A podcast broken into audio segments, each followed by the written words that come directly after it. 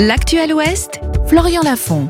Bonjour, bonjour à tous. Un collectif de riverains va saisir le tribunal administratif concernant le projet d'arrêté restreignant les vols nocturnes à l'aéroport Nantes-Atlantique. La consultation publique est ouverte depuis hier et jusqu'au 25 février.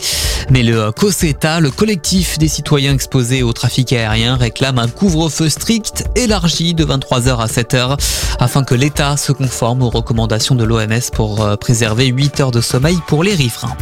Les salariés du groupe Europe Assistance en grève hier. L'entreprise d'assurance au voyage possède trois centres d'appel à Angers.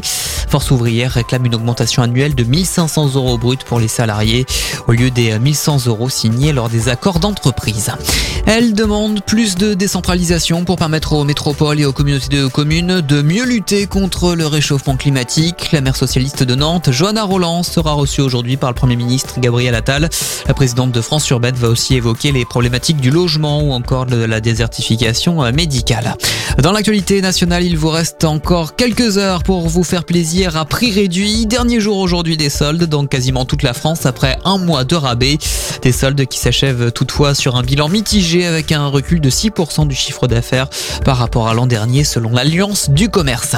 Un mot de basket masculin avec la 20e journée de Pro B. L'étoile d'Angers se déplace à Poitiers ce soir. Dans le même temps, l'Hermine de Nantes se rend sur le parquet de Fos-sur-Mer.